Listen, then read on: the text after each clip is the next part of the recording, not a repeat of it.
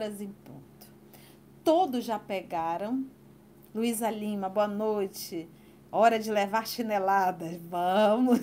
E hoje, então, você imagina que nós vamos estudar no Evangelho os tormentos voluntários. Manuel, boa noite, Conceição, boa noite a todos. Carmen Nasser, boa noite, desejo uma excelente palestra. Obrigada, Carmen, obrigada, seu Manuel. Vamos então orar? Vamos, Flavinha, vamos nos recolher agora para a oração. Pegaram a água de vocês já, para que a espiritualidade possa colocar. Lembra se, se nós temos, é, se dentro da sua casa. o Ricardo dizendo, anima aí, pessoal, põe emoção no assunto. Vamos às chicotadas, vamos. Então, se você tiver na sua casa alguém que esteja dodói, é, você pode colocar uma garrafa com água específica para essa pessoa. Coloca, se possível, até o nomezinho dela. Ou diga realmente, essa, essa garrafa aqui é do fulano. Que a espiritualidade, ela vai direcionar uma medicação para aquela pessoa, né? Para aquela pessoa. Então, vamos fazer a nossa prece. Vamos lá? Vamos, então, unir mais ainda os nossos pensamentos, podermos nesse momento, meus amigos, meus irmãos,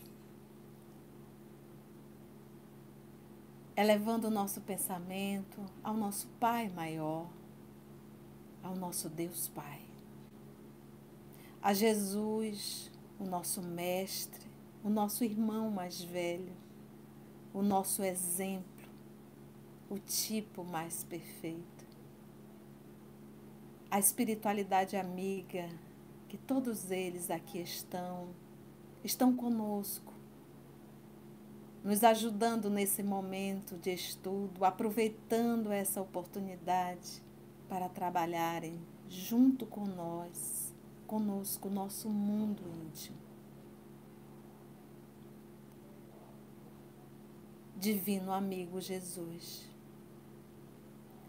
Mais um encontro, Senhor, que nós realizamos em Teu nome. Mais um Evangelho no nosso lar. Mais uma vez nos assentamos nesse lago do Tiberíades para te ouvir. Hoje, à luz da doutrina espírita. Trabalha, Senhor, o nosso mundo íntimo para que possamos receber essa semente dessa noite, as lições dessa noite, e podermos deixar essa semente germinar e crescer, que em verdade é a prática do Evangelho no nosso dia a dia. Muito obrigada, Senhor, por essa oportunidade. Que os bons espíritos aqui possam mais uma vez conduzir o nosso trabalho, porque realizamos tudo isso, Senhor, em Teu nome. Muito obrigada, Senhor. Que assim seja. E aí, que bom, que bom. Vamos então para o nosso Evangelho.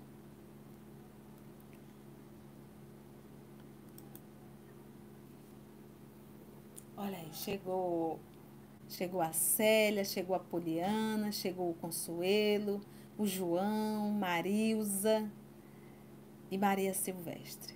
Então, já oramos. Vamos agora para a nossa leitura. Gente, o tema da noite são os tormentos voluntários. A gente sabe que no nosso processo de evolução, e o livro dos Espíritos deixa bem claro, bem claro, os Espíritos respondem para todos nós, que a, o processo de evolução, a evolução do espírito, acontece aqui na Terra. Então vamos lá. Algumas pessoas confundem um pouco por conta do do, do nosso lar, né? Que a gente vê o André Luiz estudando, quanto ele aprendeu, tudo bem. Aí parece assim que, que ele está evoluindo. Olha, é, é assim. O, o mundo espiritual, ele é solidário. Ele é solidário com as nossas encarnações. Óbvio, porque a nossa essência é divina. A nossa realidade é espiritual. Estar no corpo físico é uma condição temporária, tá? Então nós estamos aqui em uma condição no processo de evolução, experienciando uma vida no corpo físico. E lembra que essa experiência, ela começou lá no mineral. Ela começou bem lá atrás, o princípio, lembra do princípio espiritual? O princípio inteligente? Então, nós estamos nesse processo de evolução já faz bilhões de anos, se eu for contar desde o momento do, do princípio espiritual, lá no reino mineral. Agora, o que nós temos que entender é que esse processo de evolução, se eu for começar a prestar atenção desde o reino mineral, eu não estagiei no reino mineral aqui na Terra. Esse estágio ele não aconteceu aqui. Esse estágio ele aconteceu em outros planetas que talvez esse planeta nem mais exista. Então, a impressão que nos dá é que a gente, é, a gente experiencia, é, por exemplo, o reino mineral, enquanto existiu aquele planeta, eu, eu estive experienciando no reino mineral. Talvez em um outro planeta eu fui já para experienciar no vegetal, no reino monera, no reino animal, no reino nominal. Por que, que a gente está falando assim? Eu estou aqui cogitando, isso não está escrito em lugar nenhum. Mas o que está escrito no livro dos Espíritos, quando vai perguntar se os animais têm alma, os Espíritos respondem a Kardec assim: Olha, tu pode chamar do que tu quiser. Tu podes até dizer que ele tem alma. Mas nós só vamos fazer uma ressalva a distância que existe entre a alma de um homem e a alma de um animal é a mesma distância que existe entre Deus e o homem. Gente, é infinito. Então não pensa que o ser, o princípio inteligente que habita no animal, que vive como animal nessa nesse planeta Terra, que ele vai fazer essa migração aqui. Basta a gente estudar um pouquinho, um pouquinho, um pouquinho, no livro revista, da Revista Espírita de Allan Kardec, a de 1858, 1858, em que ele vai falar de Júpiter. E lá ele vai falar da condição dos animais. Por que, que a titia está falando isso? Por que, que a gente é, ampliou essa nossa visão? Para nós entendermos que estar no corpo físico é uma condição. Por exemplo, eu posso olhar para o meu corpo físico, esse meu corpo aqui, e eu achar que aqui habita só um filho de Deus. Não, aqui habitam aqui neste corpo bilhões de filhos de Deus. Bilhões. Por que bilhões? Porque eu sei que em cada em cada princípio, em cada célula, em cada átomo, existe um princípio espiritual. Logo, no meu corpo, nesse meu não, neste corpo, que é um templo para Deus, é um templo, é o templo de Deus, não é um templo para Deus, é o templo de Deus, meu corpo. Que não é meu corpo. Esse templo é de Deus. Eu também estou no templo de Deus, estagiando uma experiência com a matéria. E junto comigo, olha que coisa louca, gente. E junto comigo tem milhões, bilhões de filhos de Deus estagiando em cada átomo. Lembra do átomo ao arcanjo. Então, o meu próprio corpo é um universo para Deus. Gente, olha como cresce a nossa responsabilidade e a gente passa a compreender que nós também somos inquilinos do corpo. Então eu estou estagiando. Nesse processo de estagiar, a gente está em contato com as vicissitudes da vida. Então o que, que nós temos aprendido em, em doutrina espírita?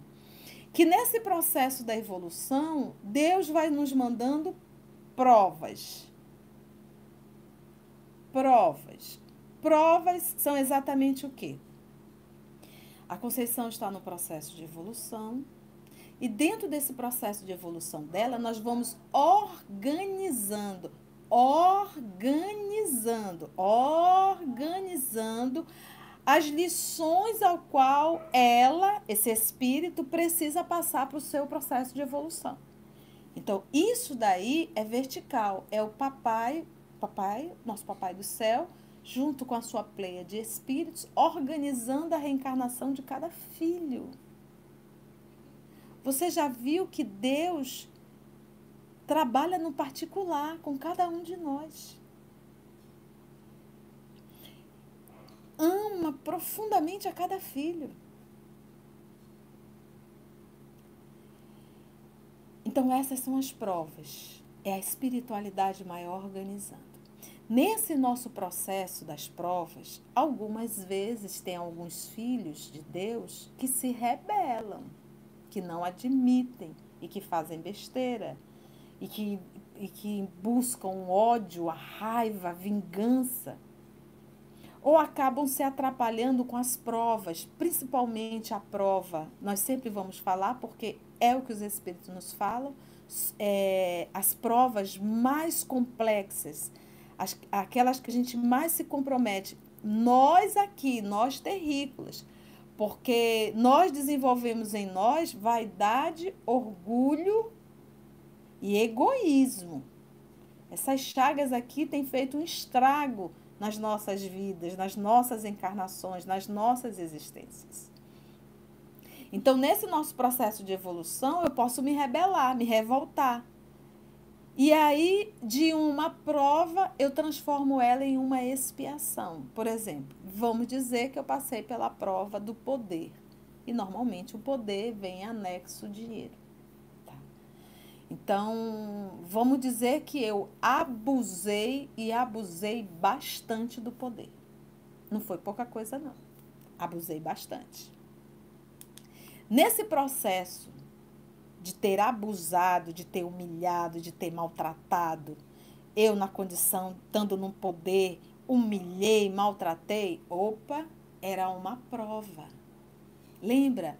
Nós não somos daqui, nós só estamos. Data de validade. Tá?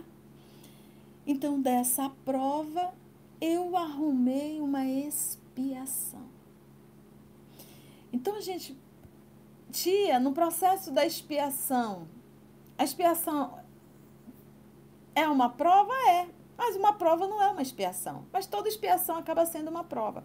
E lembra, eu vou expiar, vou reparar e vou consertar as encrencas que eu fui construindo na vida das pessoas. É, é um trabalho muito árduo quando a gente se rebela contra as leis divinas. Então, olha só, a gente tem vivido aqui na Terra, então a gente já descobriu que a gente vem para passar por provas e às vezes a gente, por rebeldia, a gente transforma em uma prova uma expiação.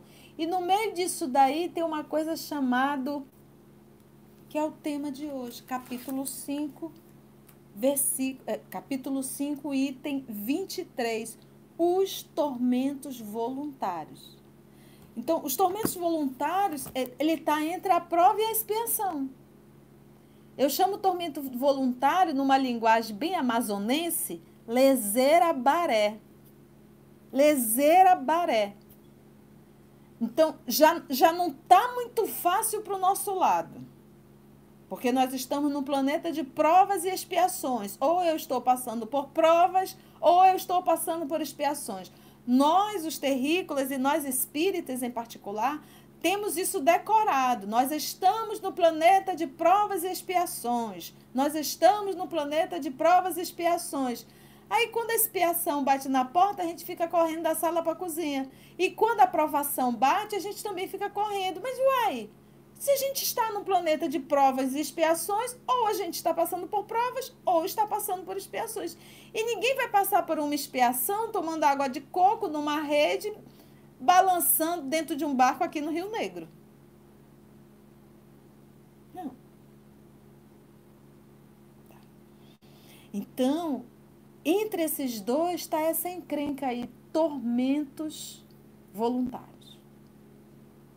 Então vamos ver quais são os tormentos voluntários que a gente acaba arrumando aí na nossa vida. Então, tormentos voluntários nem é prova e nem expiação. É lezeira baré. Por que lezeira baré? Porque isso, de certa forma, só está me puxando para baixo. Isso não está me ajudando em absoluto no meu processo de evolução. E meus irmãos, lembra, a gente tem que ver isso na cabecinha da gente. O dia que a gente entender, a gente vai ser tão feliz.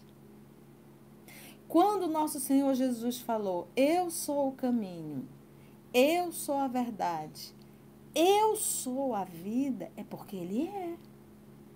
Não tem outro caminho de viver, não tem outra verdade, não tem outro caminho. Então, se a gente. Eu, eu, Conceição, mas espera lá, mas a gente não está no planeta de provas? Tá. Mas as provas que o papai manda é muito mais suave do que as expiações que a gente arruma. Você acha que o papai vai pedir para a gente passar por uma aprovação de 50 anos enfiado numa cama desde quando a gente nasceu, sem poder se mexer, sem poder fazer nada? Se o propósito dele é evolução, ele vai nos impor uma situação dessa? Não! Mas, Conceição, por que, que tem ação e reação? É expiação. O que, que essa alma fez para ter destruído totalmente o seu corpo perispiritual? Deformado a sua forma perispiritual. O papai dá o livre-arbítrio. Se ele dá o livre-arbítrio, ele dá o livre-arbítrio. Então, ele dá a liberdade de nós plantarmos e a lei nos obriga a colher. Então, que fique bem claro: provas é o papai mandando, expiações é o filho rebelde, querendo fazer do jeito dele. Só faltando dizer para o papai: o senhor está errado e eu estou certo. E a leseira baré, que são os tormentos voluntários, é aquilo que. É aquela situação que você ainda arruma mais encrenca no dia a dia tolices. Eu até brinco, digo assim, meu Deus, não dá nem tempo do papai mandar provas de tanta encrenca que a gente arruma. De tanta encrenca que a gente arruma. Então, quantas dores que a gente vive numa encarnação que não era prova, que não era expiação e que simplesmente se tornou um tormento voluntário. Então, ao invés de nós estarmos aqui é, realmente entendendo que quando nós colocarmos em prática as lições do nosso Senhor Jesus, quando nós entendermos verdadeiramente que ele não é para estar tá sendo idolatrado, ele é para ser vivido, que ele não é motivo de guerra, de discussão, ele é ação, é, é, é, é, é forma de viver, é um modelo de vida.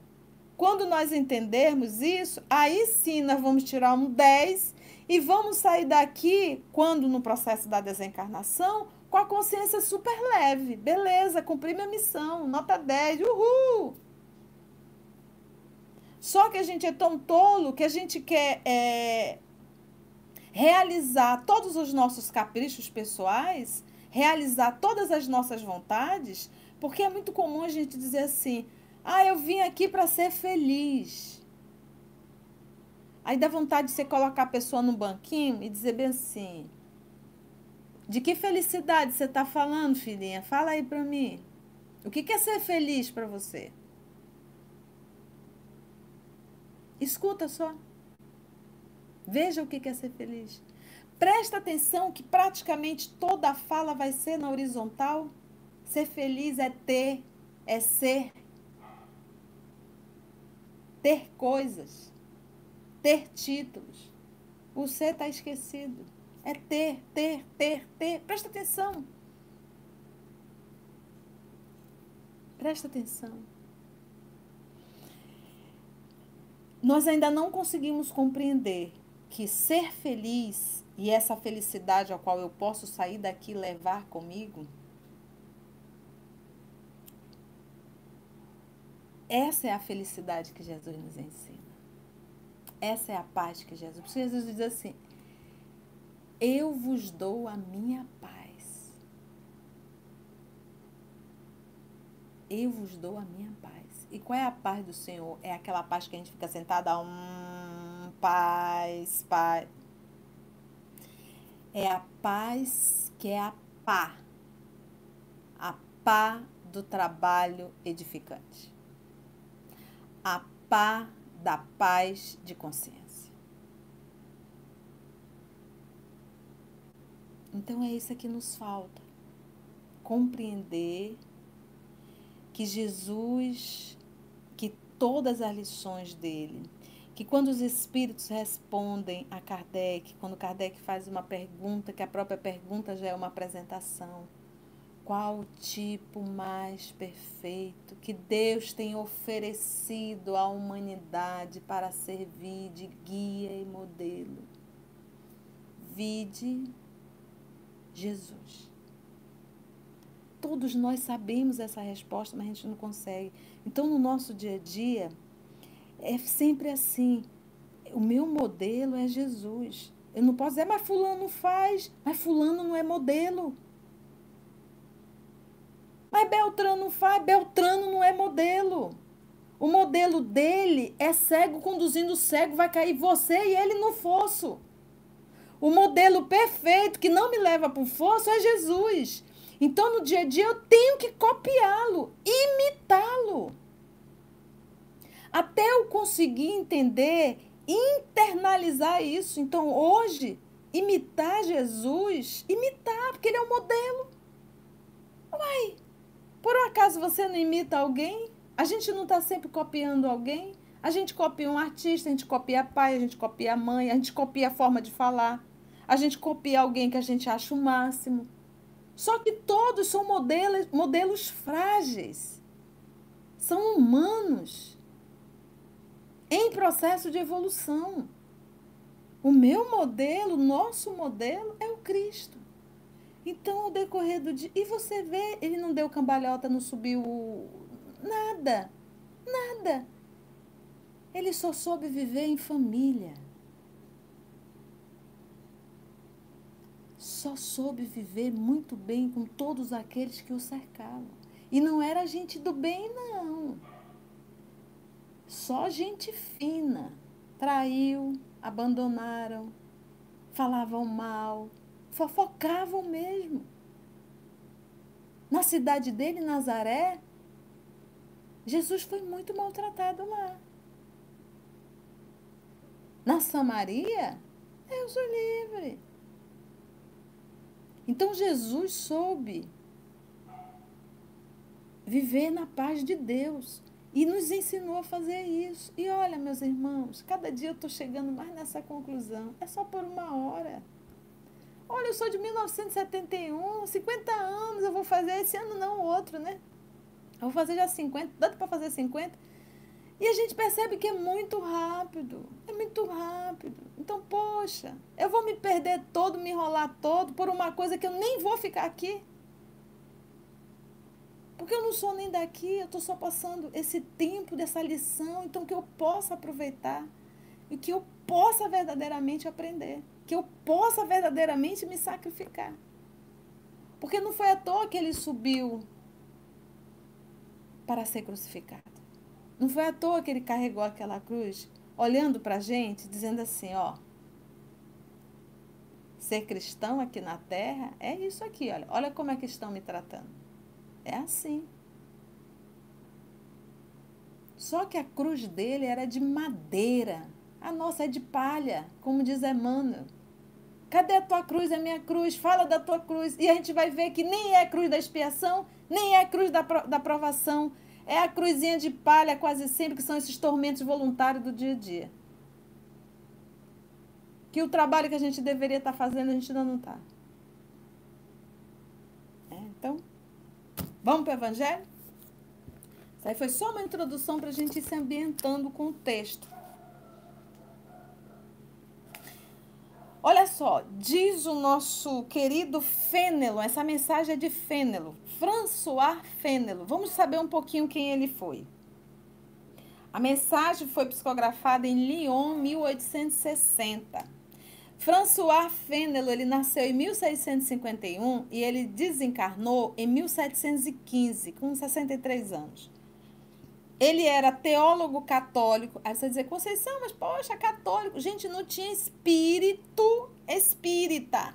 Lembra que o espiritismo estava chegando na Terra. Então, quase todos os nossos irmãos que vão trazer mensagem eram envolvidos com a religião católica, né? Então, o François Fanon era teólogo católico, poeta e escritor francês, tá? Ele tinha ideias muito liberais, tanto na política quanto na educação. E a igreja não, não concordava muito com a abordagem dele, tá? E ele fazia parte também da Academia Francesa de Letras. Então, vamos ver aí a ideia de François Fénelon falando sobre os tormentos voluntários, tá bom?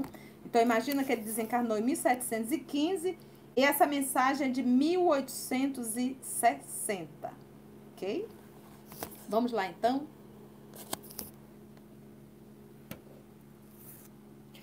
O homem vive incessantemente em busca da felicidade.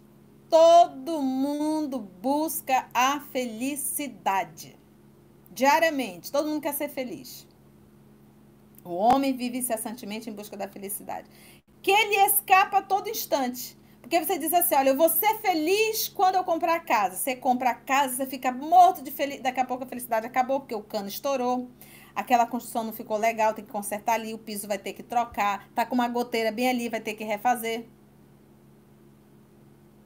Ah, o meu sonho, a minha alegria é ter aquele carro. Aí você compra o carro, maravilha, né? Que legal. Ele veio com um pequeno defeito, faz um estaladinho insuportável. Lá tu volta, a felicidade já acabou. Ou mesmo deu tudo certinho, mas. Aquilo já. Você olha assim, é tudo é carro. Por isso que ele diz aqui: escapa a todo instante. Aí você acha que a sua felicidade é aquele casamento. Aí você encontra o fofo, encontra a fofa, faz aquele casamento, aquele monte de rococó, aquele gasta-gasta de dinheiro, e a de mel para tirar foto, para mostrar para todo mundo, vaidade. E aí daqui a pouco volta, vai ter que conviver dentro lá, porque ninguém vive de fotos. E a vida não é um filme, é uma realidade. Aí você vai ver a dificuldade do dia a dia. Ai, a minha felicidade. Então a gente ele, ele coloca que pode observar que todos os nossos traços de felicidade, eles são no horizontal. E todos esses aí, gente, sinto muito, escapa a todo instante. Porque a felicidade sem mescla uma felicidade limpa, uma felicidade total, não existe na terra. Meu reino não é deste mundo, lembra de Jesus? A felicidade, essa que nós buscamos, não existe na terra. Totalmente não. Então não existe, gente, não existe. Olha, às vezes eu acho engraçado, a gente faz diálogos fraternos e a gente conversa e aí depois a, a, a, pessoa acaba adicionando a gente na rede social e tal. E a gente acaba vendo as fotos, porque fica ali, né? E você olha para a pessoa numa alegria, numa felicidade, num relacionamento. E você olha de novo e diz, mas uai, será que era a mesma pessoa que eu conversei lá no diálogo? Então, para a gente ver como as pessoas querem viver de aparências fingindo em rede social algo que não existe. E o tolo, coitado, que está lá em casa, triste, né? Baixo astral. Aí olha ali na rede social e diz: Olha, Fulano é tão feliz. Gente, tá aqui quem está falando é François Fenner. Porque a felicidade sem mescla não existe na Terra. Não existe. todos nós carregamos mazelas. Todos nós, o pobre, o rico, o feio, o bonito, o funcionário, o patrão, todos, todos. Entretanto, diz Fênelo, apesar das vicissitudes que formam um cortejo inevitável da vida terrena, apesar das vicissitudes que todos nós passamos, que formam o cortejo inevitável da vida terrena, poderia ele, pelo menos, gozar de relativa felicidade, se não a procurasse nas coisas perecíveis e sujeitas às mesmas vicissitudes. Então, disse: olha, você, vocês poderiam até gozar de uma certa relativa felicidade, se vocês não procurassem nas coisas que ele vai chamar de perecíveis, que se estragam. E sujeitas o quê? E sujeitas às mesmas mudanças, às mesmas vicissitudes. Então, você se realiza como mãe. Ah, que legal, meus filhos, né? Só que eles vão crescer e vão viver a vida deles. E aí? Você vai ficar com a síndrome do ninho vazio? Vai entrar em depressão? Ah, meu casamento, tal.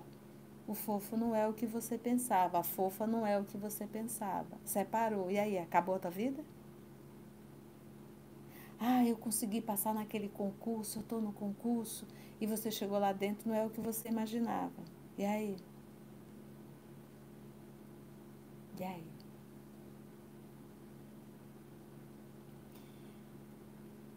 Gozar de relativa felicidade se não a procurasse nas coisas perecíveis e sujeitas às mesmas vicissitudes, isto é, nos gozos materiais. Em vez de procurá-la nos prazeres da alma, que são um gozo antecipado das alegrias celestes e imperecíveis. Conceição, alegria da alma. Como é que eu posso buscar isso, alegria da alma? Vamos pegar o apóstolo Paulo. A alegria de Saulo de Tarso, que ele, de certa forma, ele alcançou, lembra, ele era o bambambam bam, bam, dentro do sinédrio, era acompanhado, ele era apontado como o melhor orador, vaidade e orgulho, beleza. Ele se sentia, tinha um salário muito bom, arrumou uma bela noiva, ia casar e ia assumir o lugar de Gamaliel. Então ele ia ser apontado como ele ia estar agora no lugar do grande mestre Gamaliel dentro do sinédrio. Então, tudo isso para isso para ele era o máximo e ele identificava como felicidade. Mas ele sentia um vazio dentro dele. Ele sentia falta de algo que ele não sabia dizer o que era. E quando ele teve o primeiro contato com Estevão, o que mais incomodou nele era o brilho do olhar de Estevão, a serenidade de Estevão que ele não tinha. Ele não tinha. Ele disse: me falta algo. E é esse algo aí que eu não sei como conquistar isso. E isso inquietava. Isso não o deixava pleno. Aí a gente pega Estevão. Não era apontado como o melhor do Sinédrio, não tinha o dinheiro de Saulo de Tarso, não tinha aquela biga romana com dois cavalos soberbos, não se vestia romano. Mas tinha o maior tesouro que um humano pode ter. A identificação com a sua realidade espiritual.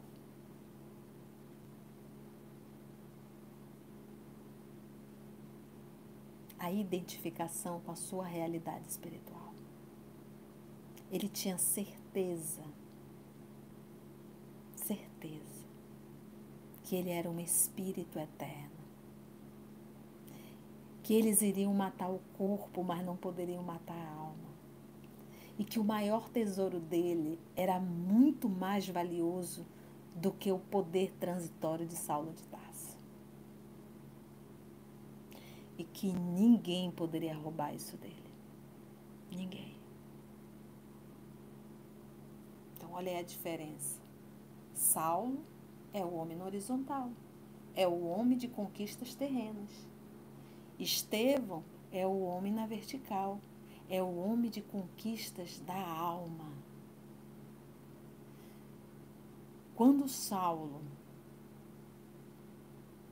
na porta de Damasco, as portas de Damasco, foi chamado pelo próprio Cristo e que ele começou a sua peregrinação, o seu processo de verdadeiramente um burilamento, quando ele alcançou esses tesouros da alma, ele disse: na alegria ou na tristeza, eu, Paulo, sou o mesmo.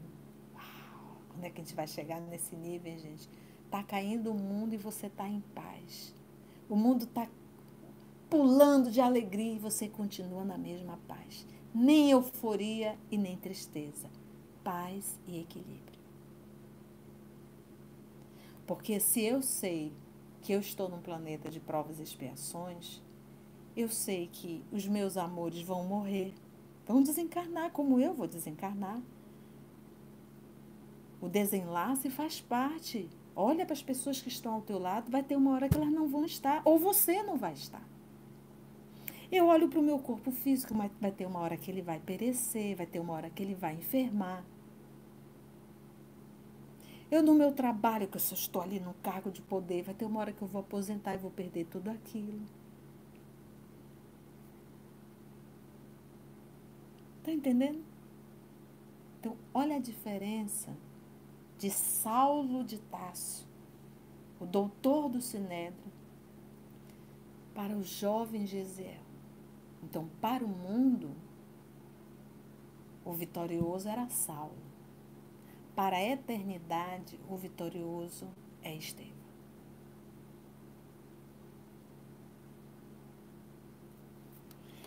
Se não a procurasse nas coisas perecíveis e sujeita às mesmas vicissitudes, isto é, nos gozos materiais, em vez de procurá-la nos prazeres da alma, que são um gozo antecipado das alegrias celestes. Então, o nosso menino Estevão, ele foi procurar o prazer da alma. Vamos pegar as pessoas mais próximas.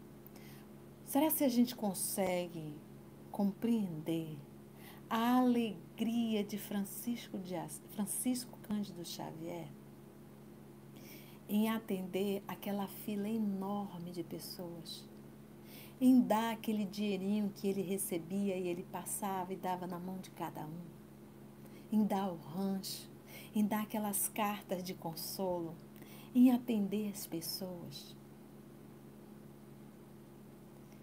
Quem poderia tomar essa alegria dele? Ninguém. A alegria de servir e não de ser servido. Quando nós somos crianças, nós queremos ser servidos.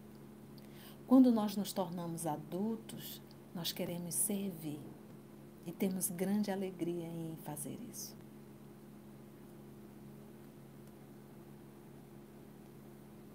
Em vez de procurá-la nos prazeres da alma, que são um gozo antecipado das alegrias celestes. Olha, uma alegria antecipada. E imperecíveis, porque elas não, não têm data de validade, não vão estragar. Tudo que é da alma, a alegria da alma, isso não estraga. Mas a alegria do horizontal, a alegria de Paulo de Tarso, de Saulo de Tarso, isso tudo é perecível. Tudo se perde. Mas a conquista dele, a alegria da alma, aquele trabalho da divulgação, atender a cada pessoa, auxiliar a cada um, isso daí ele não perderá, não vai perder nunca. E é uma alegria. É uma alegria. Em vez de procurar, é, então, das alegrias celestes imperecíveis, em vez de procurar a paz do coração, única felicidade real neste mundo. Ponto. Eu poderia parar aqui, disse boa noite a todos, finalizamos nossa. Então, o que, que ele está dizendo aqui? Que a felicidade real neste mundo é a paz do coração. Meus irmãos, nós temos irmãos com milhões em contas bancárias, dormindo numa verdadeira mansão, lençol de não sei quantos mil fios, à base de medicação para dormir, porque não consegue dormir, não consegue respirar e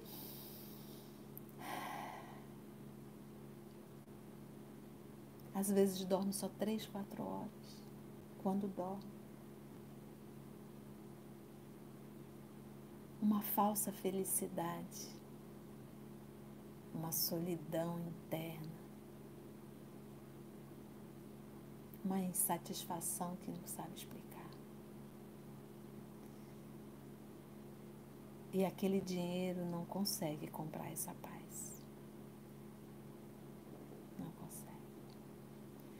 Quantos estão casados só por aparência? Tem filhos, cada um no seu quarto. Então é uma casa, mas não é um lar. É um grupo, mas não é uma família. Não é. Então, ele diz aqui que a felicidade não é a cara esticada, a roupa 40, 38, um monte de dinheiro no bolso, dinheiro no banco, um título, um cargozinho. Não é. A única felicidade real neste mundo é a paz do coração. Ele está dizendo, é a paz do sentimento paz do sentimento. Então, às vezes, a gente não consegue dormir. É a consciência atribulada. Atribulada. Mente vazia, medíocre, fútil.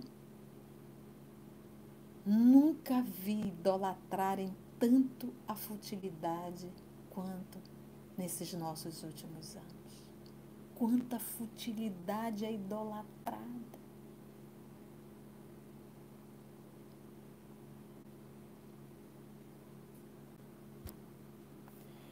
Em vez de procurar a paz do coração, única felicidade real neste mundo. Ele se mostra ávido de tudo que eu possa, o homem, tá? Está falando ele aqui, o homem, o ser hominal. Ele se mostra ávido, né? Desejoso ali, de tudo que o possa agitar e perturbar. Porque tu fazes uma mansão, uma casa monstruosa, achando que aquilo será tua felicidade, dá um trabalho infernal.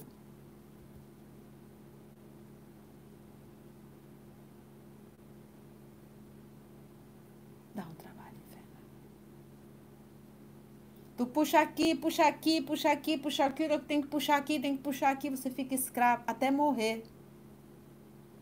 E às vezes fica tão engraçado que a pessoa tá lá no colchão, assim, toda espichada.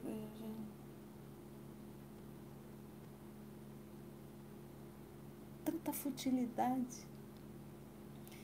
E às vezes eu fico pensando assim, a gente cuida tanto do corpo, tanto do corpo, tanto do corpo, que é necessário cuidar de uma forma equilibrada mas a alma está podre, imunda, suja, totalmente desvalorizada em sua essência.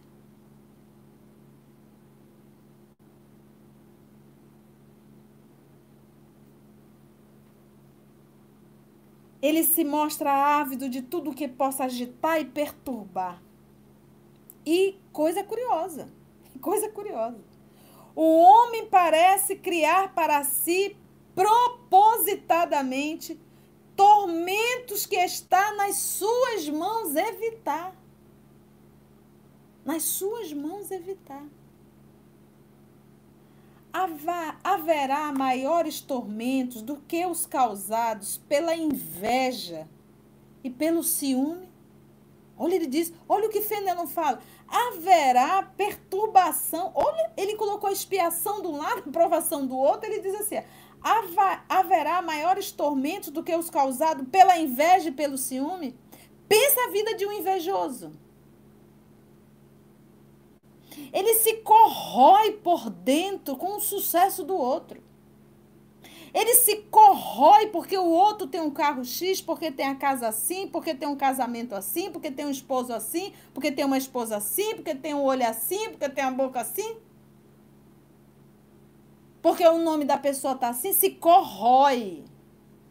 A inveja é isso. E faz questão. Sente uma alegria enorme quando vê o outro cair. Tá vendo? Olha só, eu sabia. É inveja. E ele chama isso de um tormento. E os ciúmes? O ciumento. O ciumento que é só para si, ele é dono de tudo. Ele não, ele não, ele não quer compartilhar nada. Nada. E não tem paz. O ciumento ele não tem paz. Ele não consegue de tudo ele consegue ver o equivocado, o errado. Ele se torna escravo dos pensamentos destruidores. Eu digo de uma forma muito simples. De repente, o fofo liga para a fofa e dá aquela mensagem que o telefone está desligado. Pronto. O fofo, nesse momento, vai até o inferno da própria consciência. O que, ela está fazendo, onde ela está, porque esse telefone está desligado. E vai vivendo aquela loucura. Vai vivendo aquela loucura. É o ciumento. Ciúme não é sal de nada, gente. Né? É uma pitadinha, ciúme é doença. Tem pessoas que têm ciúme da amizade, dos amigos, da amiga. Que horror! Coisa feia. E olha, isso é, é primitivo. É uma vez eu cheguei, eu gosto de contar sempre isso, porque foi ali que eu descobri de onde vem os ciúmes. Eu vinha chegando na casa da minha irmã Socorro, isso faz tempo, e ela tem um cachorro, o Ralph, e de repente eles adotaram um outro que, que foi colocado dentro da casa dela. Jogaram o cachorrinho lá dentro da casa dela e ela já ficou com o cachorrinho, que é o Simba, que hoje, por sinal, está comigo. E eu cheguei e fui cumprimentar o Ralph, né? Fui lá cumprimentar o Ralph e veio aquele cachorrinho pequenininho, meio cambaleando ainda, que era o Simba. E eu disse, olha, mas que coisinha fofa. E eu fui acarinhar o Simba. Gente, o Ralph teve um chilique. E olhou, brigou, porque ele não queria que eu desse o carinho pro Simba carinho tinha que ser só para ele. Como compartilhar o carinho? E eu olhei para aquilo e digo, valha-me Deus. Olha aí de onde vem o ciúmes. Por isso que os espíritos dizem que nós estamos muito mais próximos dos animais do que dos anjos.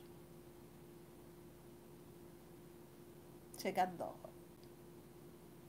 Mas é isso. Haverá maiores tormentos do que os causados pela inveja e pelo ciúme? Para o invejoso e o ciumento, não há repouso. Não há repouso. Para o invejoso e o ciumento, ele não tem paz um minuto. Não tem repouso.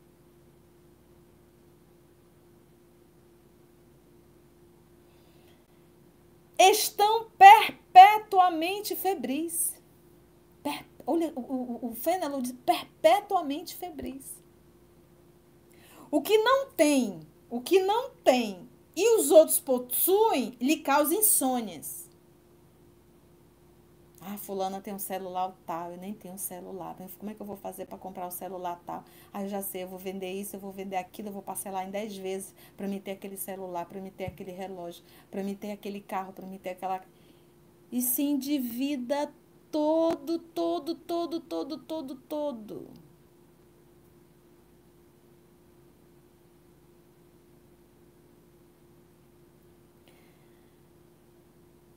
Para o invejoso e ciumento não há repouso, estão perpetuamente febris. O que não tem e os outros possuem, lhes causa insônia. Ai, tu viste a fulana tá magrinha, magrinha. Olha, ela deve estar tá usando 40. Meu Deus do céu, que, que pode. Ela não deve comer nada, deve comer só folha de alface, só pode uma coisa dessa e vai para casa no mau humor, numa irritação, agride o marido, agride filho e fica com raiva e vai para a geladeira e come, come, come, não adianta mesmo.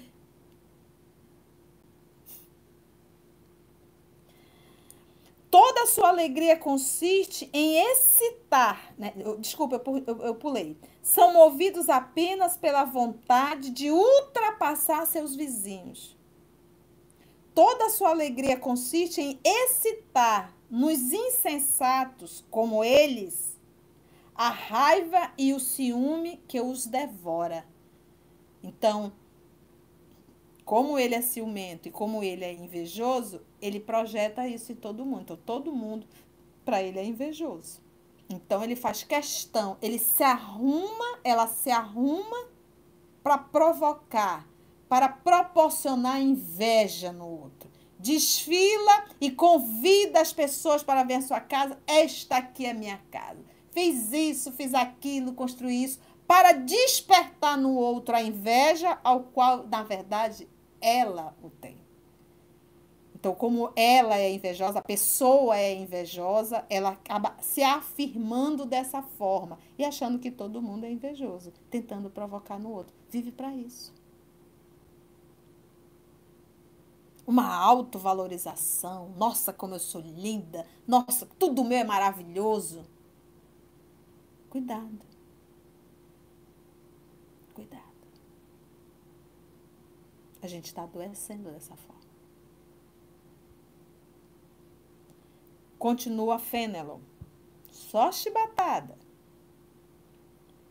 Toda a sua alegria consiste em excitar nos insensatos como eles a raiva e o ciúme que os devora.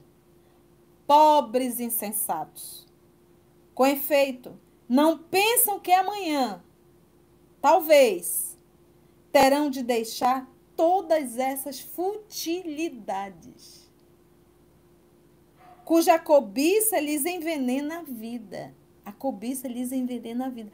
Quantas vezes a gente se associa ao demônio, vou usar esse termo, ao cão, ao cramunhão. Vamos falar de uma forma espírita.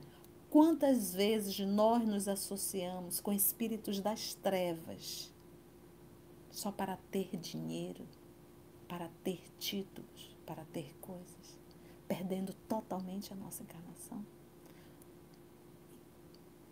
E vai ficar na terra.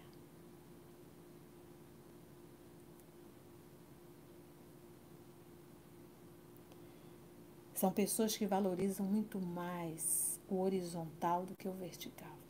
São pessoas que valorizam muito mais coisas do que espiritualidade. Pobres insensatos com efeito, não pensam que amanhã talvez terão de deixar todas essas futilidades, cuja cobiça lhes envenena a vida. Certamente, diz Fênelo. Não é a eles que se aplicam estas palavras. Abre aspas.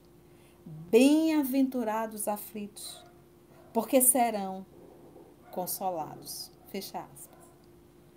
Já que as suas preocupações não são aquelas que tem no céu as suas compensações.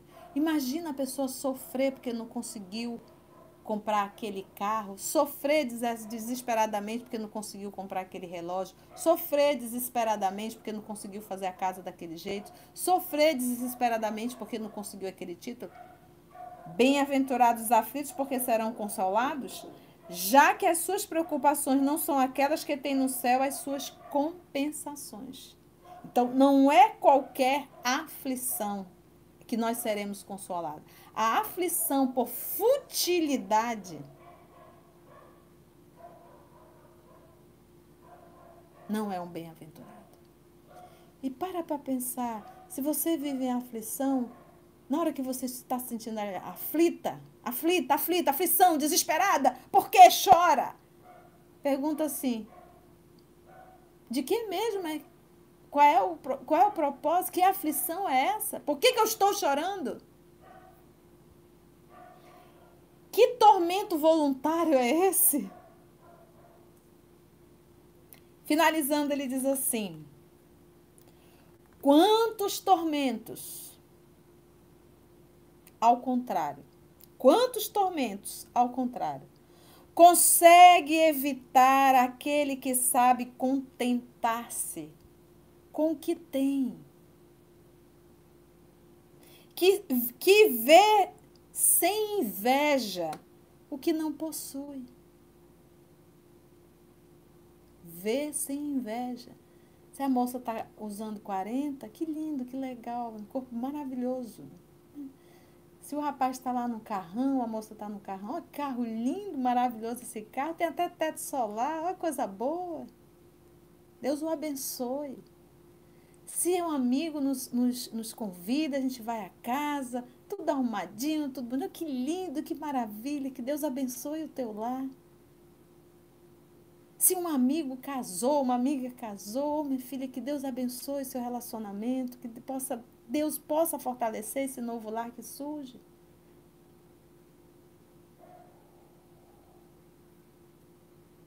E olha, quando eu vibro no bem, eu acabo atraindo bem.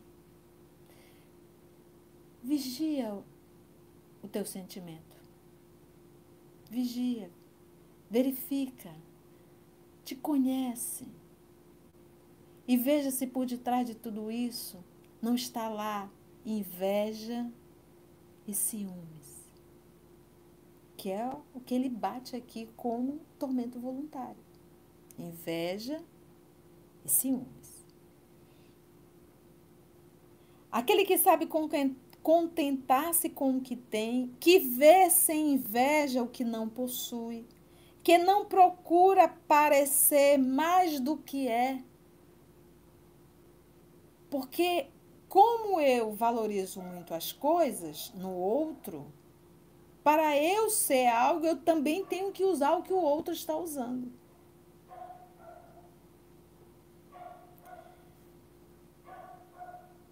Então, na verdade, eu valorizo as coisas e não a pessoa que eu sou. No fundo, no fundo, eu estou dizendo assim: as coisas são mais importantes do que eu. Porque na verdade eu não sou nada. Eu só sou alguma coisa se eu tiver com coisas. Falta de auto-amor, autovalorização, identificação com a nossa essência divina. Esse é sempre rico porque se olha para baixo de si. Quem? Aquele que consegue. Quem? Quem que é o rico? Quantos tormentos, ao contrário, consegue evitar aquele que sabe contentar-se com o que tem, que vê sem inveja o que não possui, que não procura parecer mais do que é esse é sempre rico, porque se olha para baixo de si e não para cima. Vê sempre criaturas que têm menos do que ele. É calmo, porque não cria para si necessidades quiméricas. Eu acho muito interessante, há muitos anos atrás, eu li essa, essa história, eu já não me lembro o autor. Era uma parábola, mas bem interessante. Vou contar com as minhas emoções. E quem conta um conto, aumenta um ponto, tira uma vírgula. Mas a essência é essa. É, vamos, vamos dizer que sai um brasileiro daqui e vai até o Tibete atrás de um grande mestre, um grande monge que todo mundo inteiro conhecia, e ele saiu nessa aventura e foi atrás desse grande mestre. E ao chegar lá, ele procurou saber onde era e disseram: olha, ele mora distante, numa casa, numa colina, bem isolado. E ele foi, andou e chegou lá. Quando ele chegou lá, ele teve uma surpresa enorme, porque era uma casa muito simples, muito simples, sem energia elétrica e ao entrar naquela casa só tinha uma cama, uma cama e uma cômoda. E ali alguma coisa para fazer um fogo. E ele olhou para aquilo e disse: Nossa, mas esse, esse mestre é conhecido mundialmente. E aí ele, o mestre recebeu, eles conversaram, e uma certa hora ele disse assim: Mestre, é, o senhor mora aqui? Ele disse: Moro. Mas cadê seus móveis? Ele disse, esses são os meus móveis. Mas só isso? O senhor só tem isso aqui? Aí ele olhou para o jovem e disse assim: De onde você vem? Ah, eu vim do Brasil. E o que, que é isso que você tem aí na sua costa? É minha mochila, né? Mas você veio para cá, você está aqui só com essa mochila, você só tem isso? Aí o jovem disse: Sim, eu não sou daqui, eu vou voltar. Aí o mestre disse: Exatamente. Eu também não sou daqui. Eu vou voltar. Então, olha a consciência. Eu não sou daqui. Nós não somos daqui. Para que acumular tantas coisas? Para que o exagero? Então, muitas vezes, quando eu tento ostentar, é porque eu quero despertar no outro a inveja.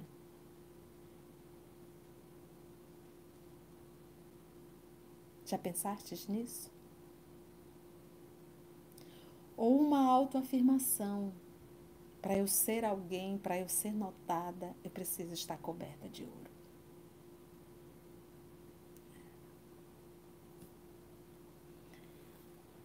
Porque se olha para baixo de si, então, se eu estou é, andando E eu vejo alguém numa bicicleta e digo, poxa, bem que eu poderia ter uma bicicleta, eu chegaria mais rápido. Se eu estou numa bicicleta, uma bicicleta boa, ali pedalando, andando, poxa, bem que eu poderia estar nessa moto, eu não ia estar me esforçando tanto. Se eu estou dentro de uma moto, eu olho para o carro e digo assim, puxa vida, bem que eu poderia estar dentro desse carro, estaria livre dessa chuva agora. E quem está dentro de um carro 1.0, Passa assim um carrão do lado, poxa, bem que eu poderia estar naquele carrão. Lá é automático, eu não estaria passando marcha. e aquele que está lá dentro do carrão, disse assim, que trânsito horroroso. Bem que eu poderia ter um helicóptero.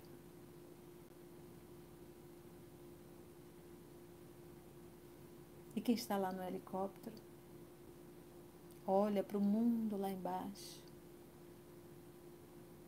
e diz quanta solidão está aqui sozinho, sem nenhum helicóptero ao meu lado.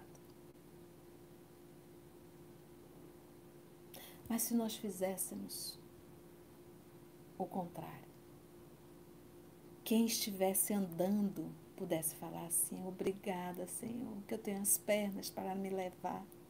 Quanto a tantos que não tem como caminhar. Se eu tivesse numa bicicleta, ô oh, Senhor, que bom que eu tenho essa bicicleta, eu vou poder chegar mais rápido. E que bom que eu tenho saúde, ainda exercito o corpo e fico com o meu bonequim 40. E se eu estiver no carro 1.0, sem ar-condicionado, oh meu pai, que bom que eu estou aqui nesse carro. Que bom, eu já posso chegar um pouquinho mais rápido. É assim, gente. Então, que nós possamos agradecer o que temos. A casa que moramos, o carro que temos, a bicicleta que temos, o vale transporte que temos, as pernas que nos levam para um lado e para o outro. Porque aquele homem lá do helicóptero, se não tivesse as pernas, nenhum dinheiro poderia comprar as pernas dele. E nós temos as nossas pernas. Nós temos a nossa saúde física. Nós falamos, enxergamos, ouvimos, caminhamos, tocamos, abraçamos, temos um teto que nos abriga. É calmo, porque não cria para si necessidades quiméricas e acalma em meio às tempestades da vida, já não será uma felicidade? A calma, só o fato de você ter calma na hora da tempestade, isso já não é uma grande felicidade? Fênelon, Lyon, 1860. Amado irmãos, eu continuo a pensar. Viver é simples se nós simplificarmos a vida. Se nós verdadeiramente copiarmos o nosso modelo por excelência. E vamos valorizar o que temos sem exageros, para não humilhar aquele que não tem. E dos nossos excessos, se nós deixarmos de realizar, a gente poderia ajudar muitos irmãos que não têm nem o que comer.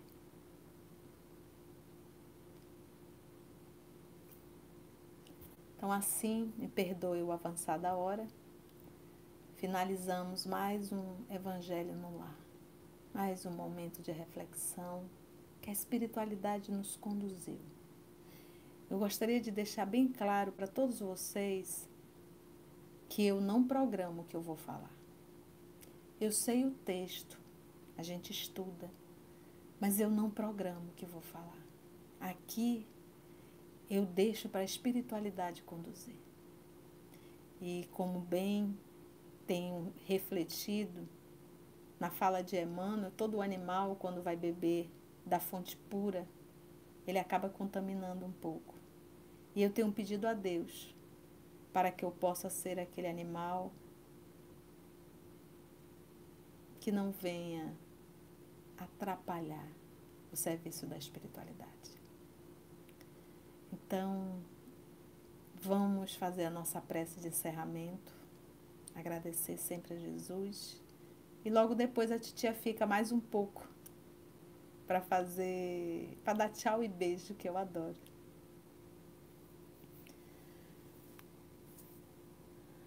Então vamos, meus amigos, vamos todos nós.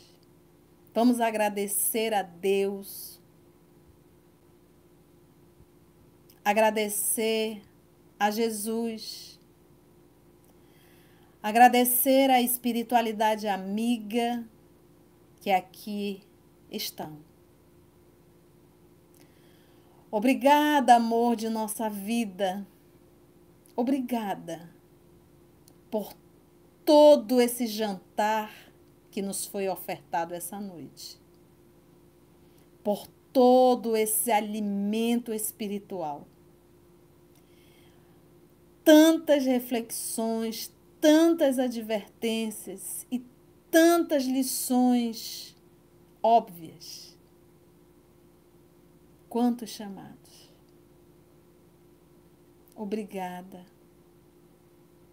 Senhor da vida, pelo amor a cada um de nós. E que nós possamos, que nós possamos, Senhor, nos esforçar para vivermos o teu Evangelho. Muito obrigada, Divino Amigo. E a cada dia entendemos a Sua fala ao dizer que o Senhor não tinha uma pedra para recostar a cabeça. Foi e é o maior que aqui na terra já teve. Obrigada, divino amigo. E obrigada a todos vocês, amigos espirituais. Que assim seja.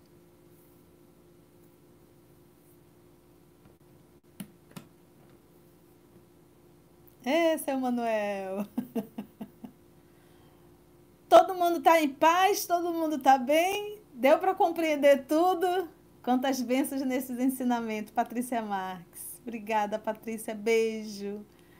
Gente, foi uma delícia. Que bom abrir esse Ícaro Paulino, mais uma grande oportunidade de reflexão. Muita paz a todos. Alex, beijo. Simone, Edna, Maurício, beijo, meu filho. Odila, beijo.